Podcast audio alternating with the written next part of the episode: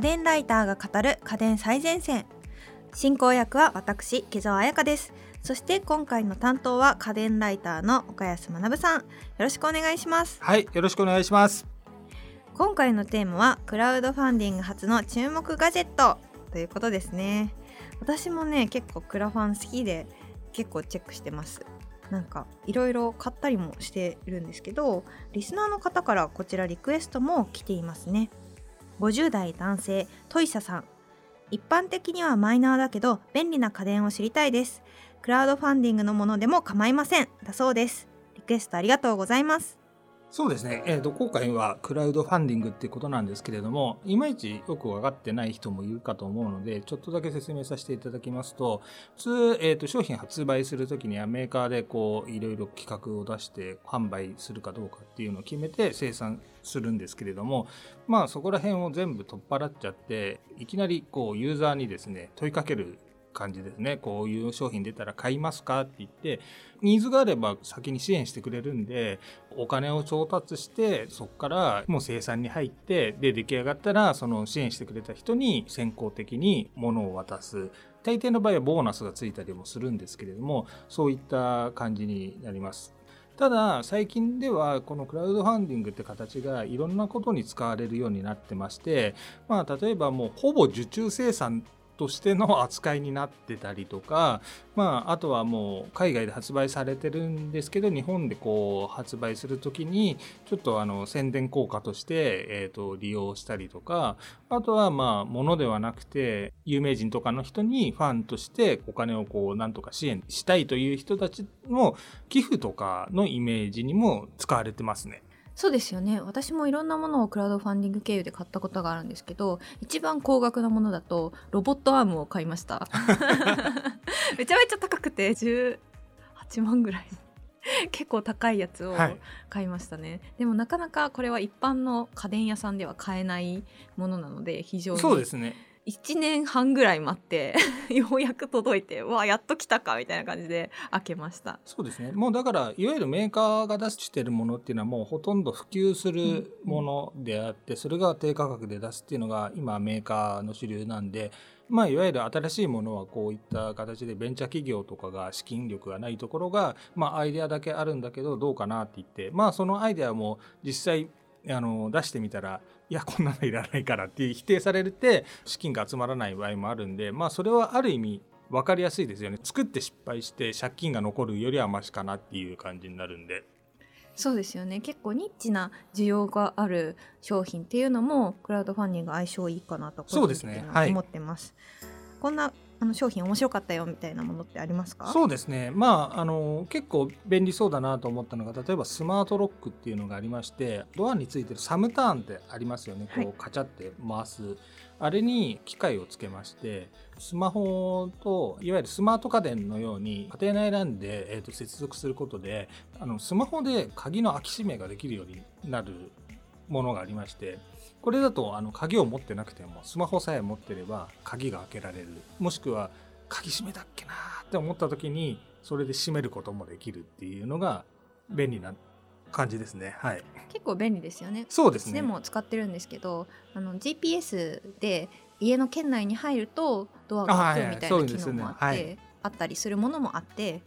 でなんか結構便利に使ってますね。そうですね。あとはやっぱあの僕も使ってるんですけれども、はい、やっぱ鍵とか財布とかってどこ置いたっけっていうのとか外に行って落としちゃったりすることがあるんですけれどもトラッカーっていうものがあると Bluetooth で接続されてるんである程度距離離れるとどこで Bluetooth が切れたかっていうのが分かるのでどこで落としたかが分かる。もしくは家の中にあるんだったらその Bluetooth が接続してるとスマホから「どこ?」ってやると音が鳴ってくれるんでその音がある方に財布とか鍵があるっていうのが分かるっていう感じですね。わいいですね要するに落とし物をした時に 完全に見つけるようにいろんなものにつけれるようなタグ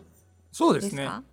しかもそれを使ってる人ユーザー同士がこう経由して経由してっていうふうにやると今あるのが例えば直接ダイレクトで Bluetooth でつながってなくても誰かがそれとつながってる可能性があるとしたらそれを経由でこうさらに今どこら辺にあるとかっていうのが分かったりもするのもありますね。いいですね。すごく便利そう。そうですね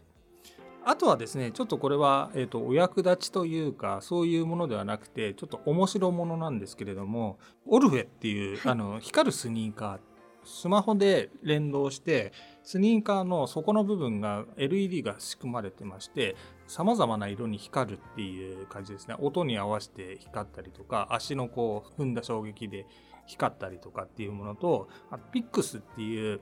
カバンの背面あのリュックなんですけれどもリュックの背面がドット絵の液晶といいますかその LED になってましていわゆるそこでアニメーションであったりとかドット絵とか文字とかそういうものをこう光らせて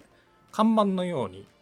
することができるっていうの。これはまあくだらなくて結構いいかなっていう感じがしますね。確かにピックスはすごくなんか私もネタで欲しいなっていう。そうですね 感じはありますね。オルフェは結構 CM なんかでアーティストのダンサーの方が履いてらっしゃったりしてすごくその光の軌跡が美しいみたいなことですごく話題になりましたよね。ねまあだからこういう光り物って結構やっぱりあの特にゲーマーとか好きなんで。確かに。でもニッチで面白いそうですね。プロダクトがたくさんありますね。はい。他にもえ今年注目しているプロダクトあったりしますか？そうですね。今年は多分えかなり何社かもう違うタイプで出してると思うんですけれども電動キックスケーターですね。はいはいはい。私もはい。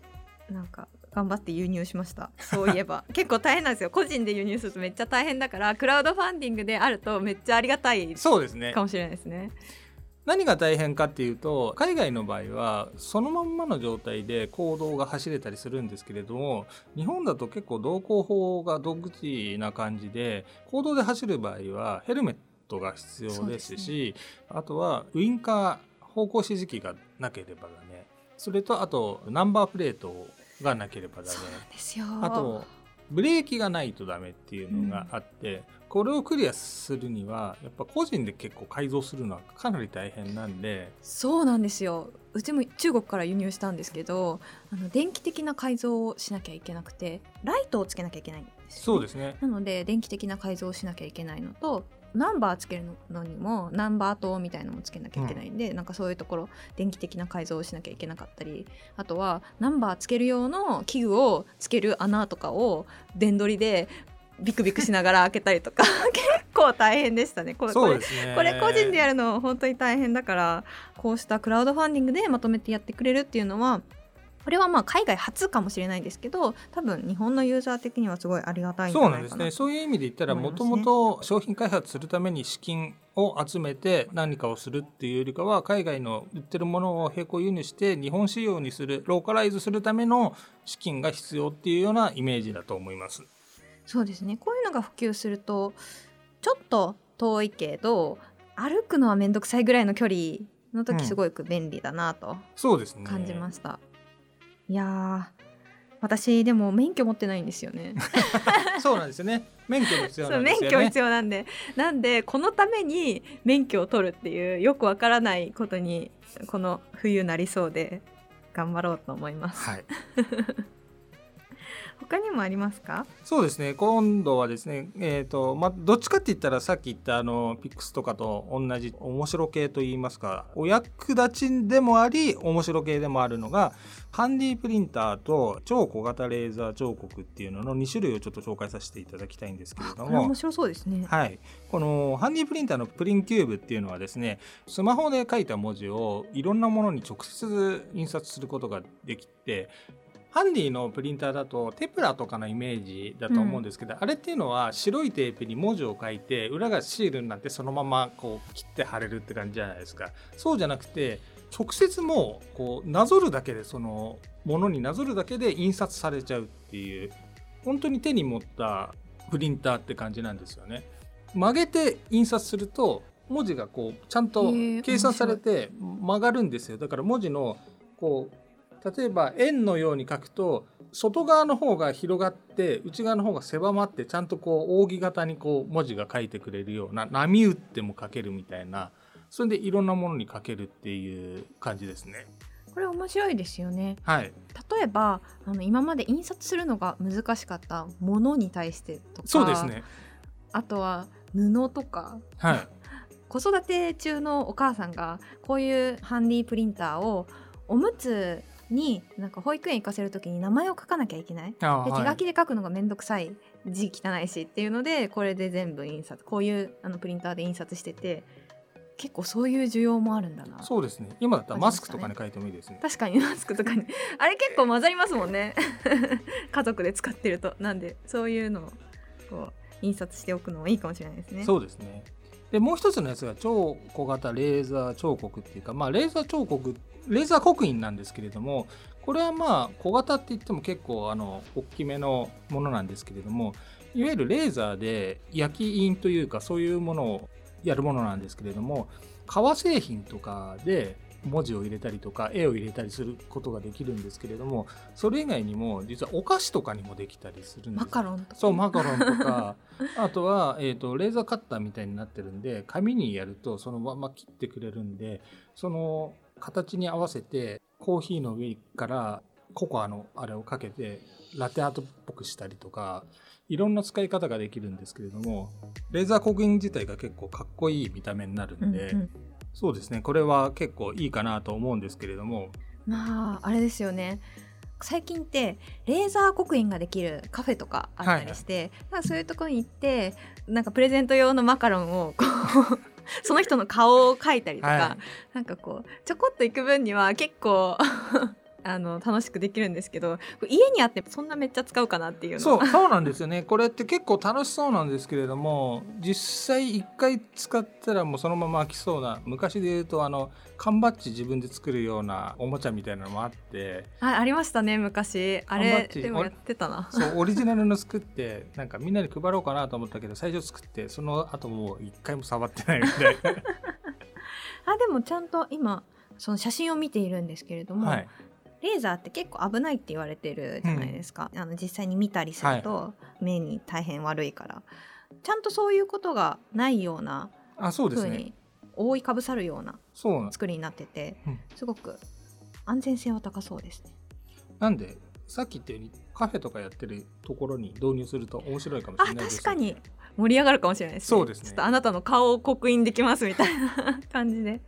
そうですそうです。会社とかでも来客が多いところでそれをやってなんかうちに来客したら名刺入れに刻印しますよみたいな話とか。確かに。ちょうど今見てると炊飯器ぐらいのサイズで。はいそうですね。家にも置きやすい。家とかねカフェとかにも置きやすい。まあこれも面白い製品ですね。そうですね。多分こういうのって欲しい人が多分かなり限定されちゃうんで、メーカーが大々的に販売するものではないと思われるのでまあそこら辺がクラウドファンディングらしい商品かなって感じがしますね。私もですね最近クラウドファンディングじゃなくてこれはあの公式サイトから輸入したものはい。なんですけど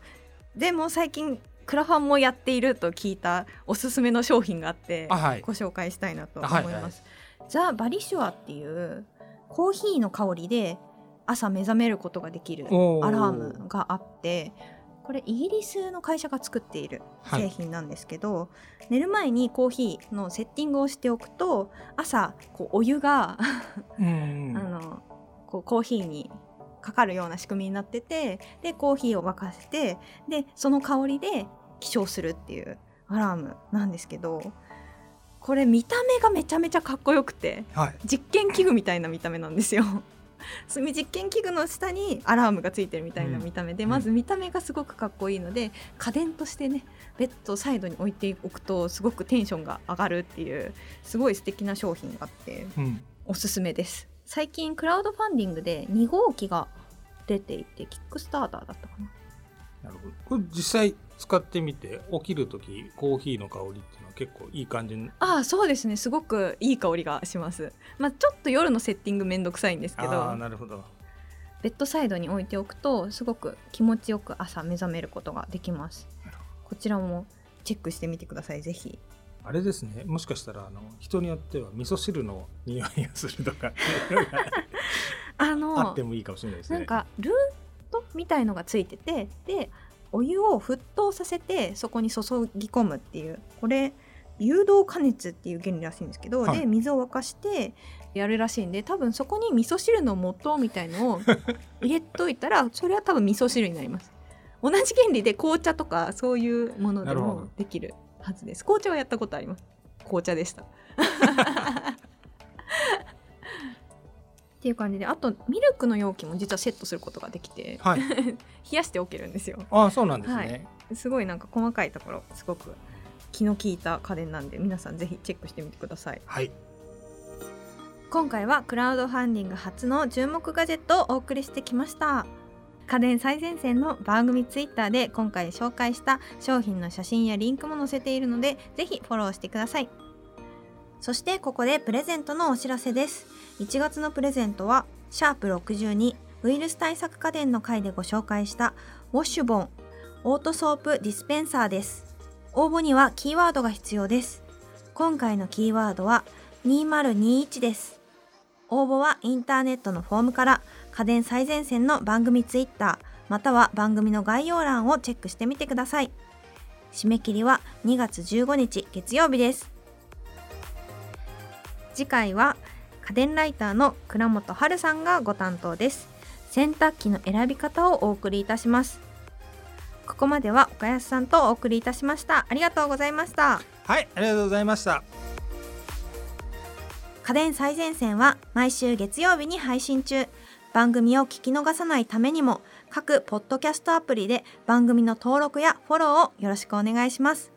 感想や取り上げてほしいテーマのリクエストもお寄せください番組の概要欄にあるリンクや家電最前線の公式ツイッターからダイレクトメッセージやリツイートで送っていただけると嬉しいです。